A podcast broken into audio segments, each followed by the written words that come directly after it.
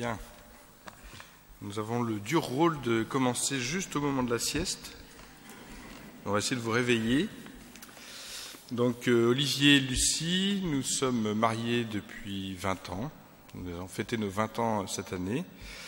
Euh, nous avons huit enfants. Euh, nous connaissons la communauté depuis de nombreuses années. Nous sommes foyer amis également. Et oui, comme dit le père, en fait, on, avait fait une retraite de fiancés au Grand Fougeray, prêchée par le père euh, Bernard.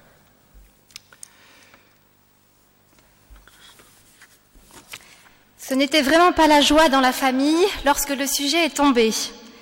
La signature de notre future maison traînait, donc les travaux ne commençaient pas. L'avant-dernier de nos enfants nous apportait beaucoup de soucis car nous avons découvert qu'il était maltraité à l'école par un de ses camarades. Nous n'avions toujours pas de réponse pour l'orientation scolaire de Théodore, notre numéro 5 atteint de trisomie 21, et nous ne l'avons toujours pas d'ailleurs. Au milieu de tout cela arrive le sujet du témoignage, la joie. Oh joie Nous avons pensé que le Père Bernard avait beaucoup d'humour, le Saint-Esprit aussi, nous n'en doutons pas. Mais de quelle joie s'agissait-il vraiment? D'une joie superficielle, d'une joie mondaine, ou d'une autre joie dont la source est ailleurs? Il nous semblait important de définir cette notion de joie qui n'est pas celle du monde. La joie est un don de Dieu qui résulte d'une certitude, c'est de se savoir aimer plus que tout, quoi qu'il arrive.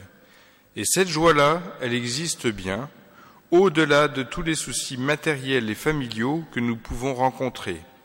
Alors oui, de cette joie, nous pouvons parler. Le Christ dans l'Évangile parle en effet de la joie comme un don, une conséquence.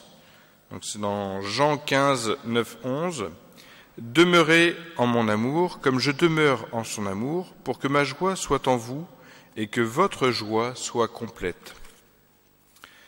Il y a donc une relation étroite entre l'amour gratuit de Dieu, dans lequel nous devons demeurer, et dont la preuve en est le respect des commandements, et la joie, car il y a une relation étroite entre don et joie.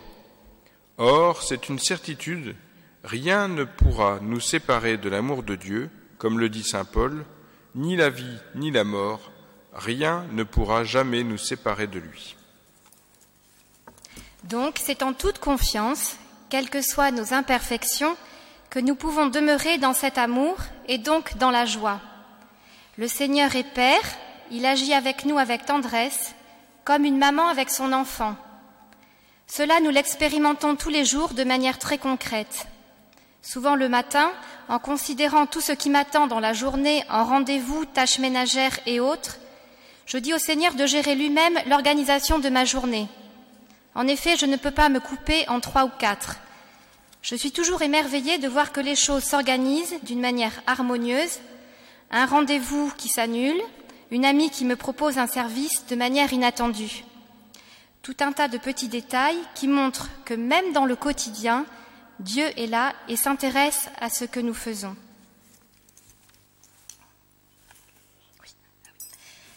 L'amour conjugal n'est qu'un pâle reflet de l'amour de Dieu dont il est la conséquence. Cet amour de Dieu en est le modèle et le fondement. Plus il y a d'amour, plus il y a de joie. Et l'amour humain se vérifie dans les imperfections de chacun. Finalement, nous aurions pu transformer le titre en grâce à leur faiblesse à la place de malgré leur faiblesse. Et pourtant, des faiblesses, ce n'est pas cela qui manque dans notre couple.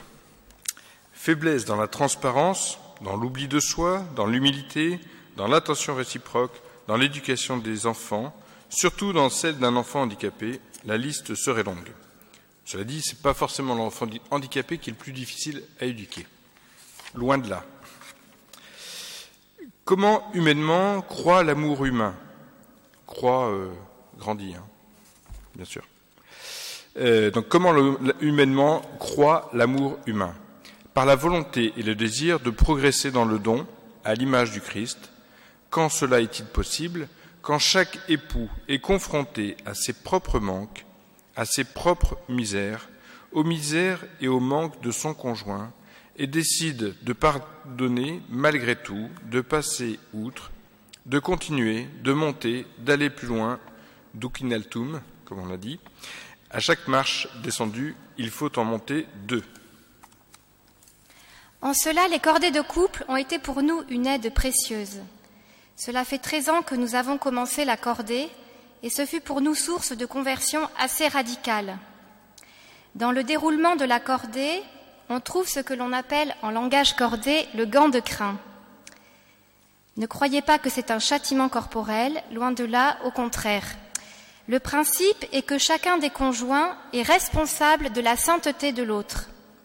Le gant de crin est une correction fraternelle qui se fait avec charité. Charité qui consiste à faire découvrir défauts et maladresses avec humilité et douceur.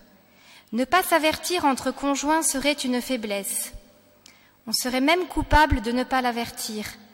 Chaque conjoint va donner à l'autre des conseils pour avancer. Ce peut être un point concret, une neuvaine, une prière, mais ce n'est pas un règlement de compte, enfin normalement. De semaine en semaine, nous apprenons à lutter contre nos faiblesses, ou du moins à essayer. Nous grandissons surtout dans la transparence entre époux, ce qui procure une grande joie. Il y a des choses que l'on ne peut pas dire entre deux portes ou devant les enfants. Le moment de la cordée de couple est important pour cela. D'abord se poser et dans la prière avoir un échange en profondeur.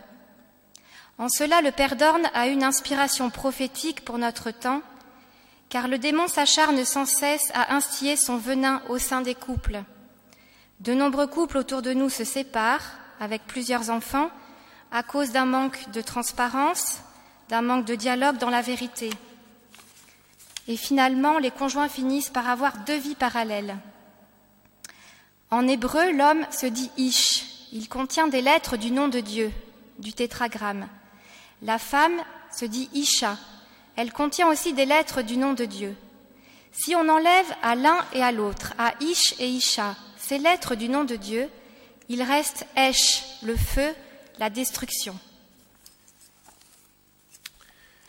Il est important de s'appuyer aussi sur la grâce du sacrement de mariage. Nous avons tendance souvent, au bout de plusieurs années de mariage, et même euh, au-delà des 20 ans de mariage, euh, à oublier que cette grâce est toujours bien présente et que nous pouvons nous appuyer dessus.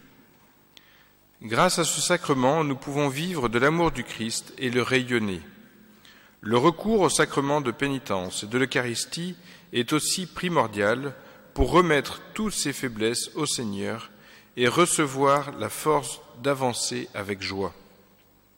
Nous essayons, autant que possible, en famille, d'aller nous confesser régulièrement. Il est important d'ailleurs pour les enfants de voir leur père ou leur mère aller se confesser surtout quand le climat familial se charge de disputes ou de tensions. Quelle joie de se sentir pardonné, de repartir à zéro et de sentir l'amour du Seigneur.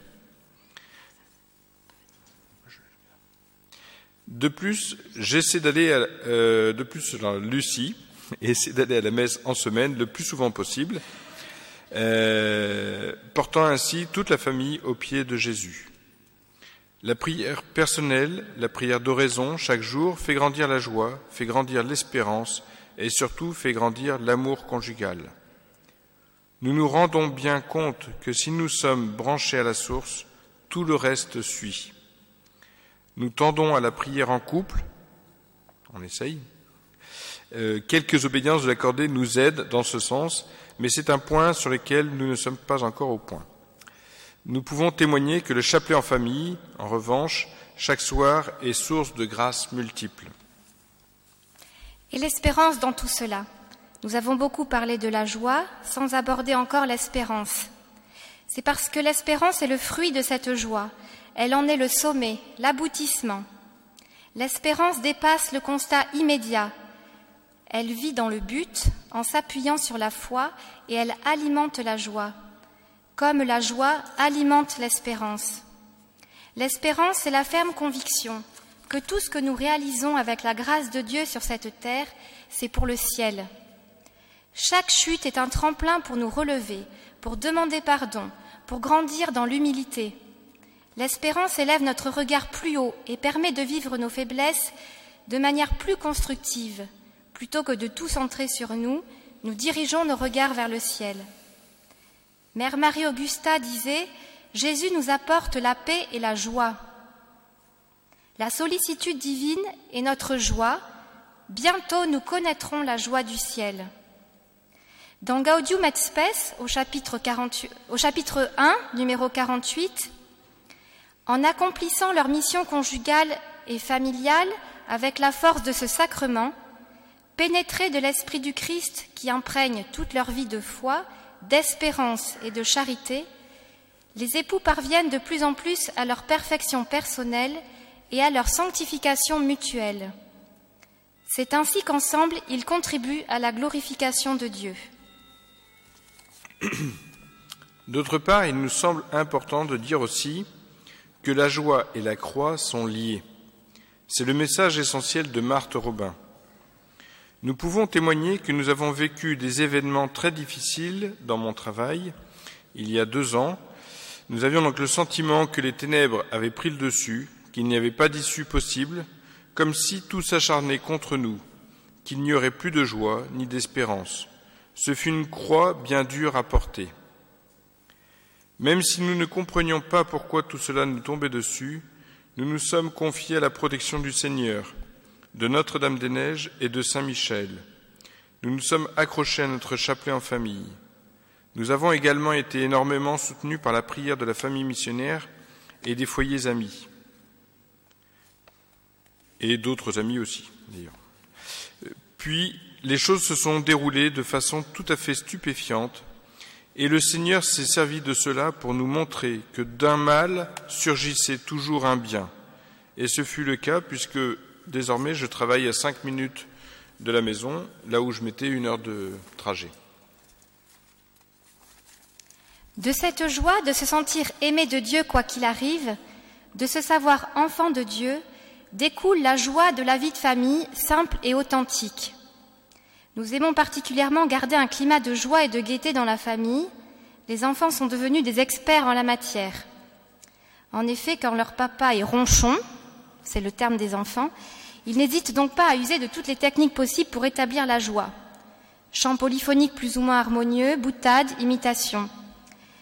Nous avons la chance de faire partie d'un groupe de théâtre en famille, du plus grand au plus petit la troupe de la Miséricorde qui est sur Nantes, et c'est une source de grande joie familiale et d'unité. Cette troupe joue des pièces tirées du registre religieux pour l'évangélisation à la suite de l'appel du pape.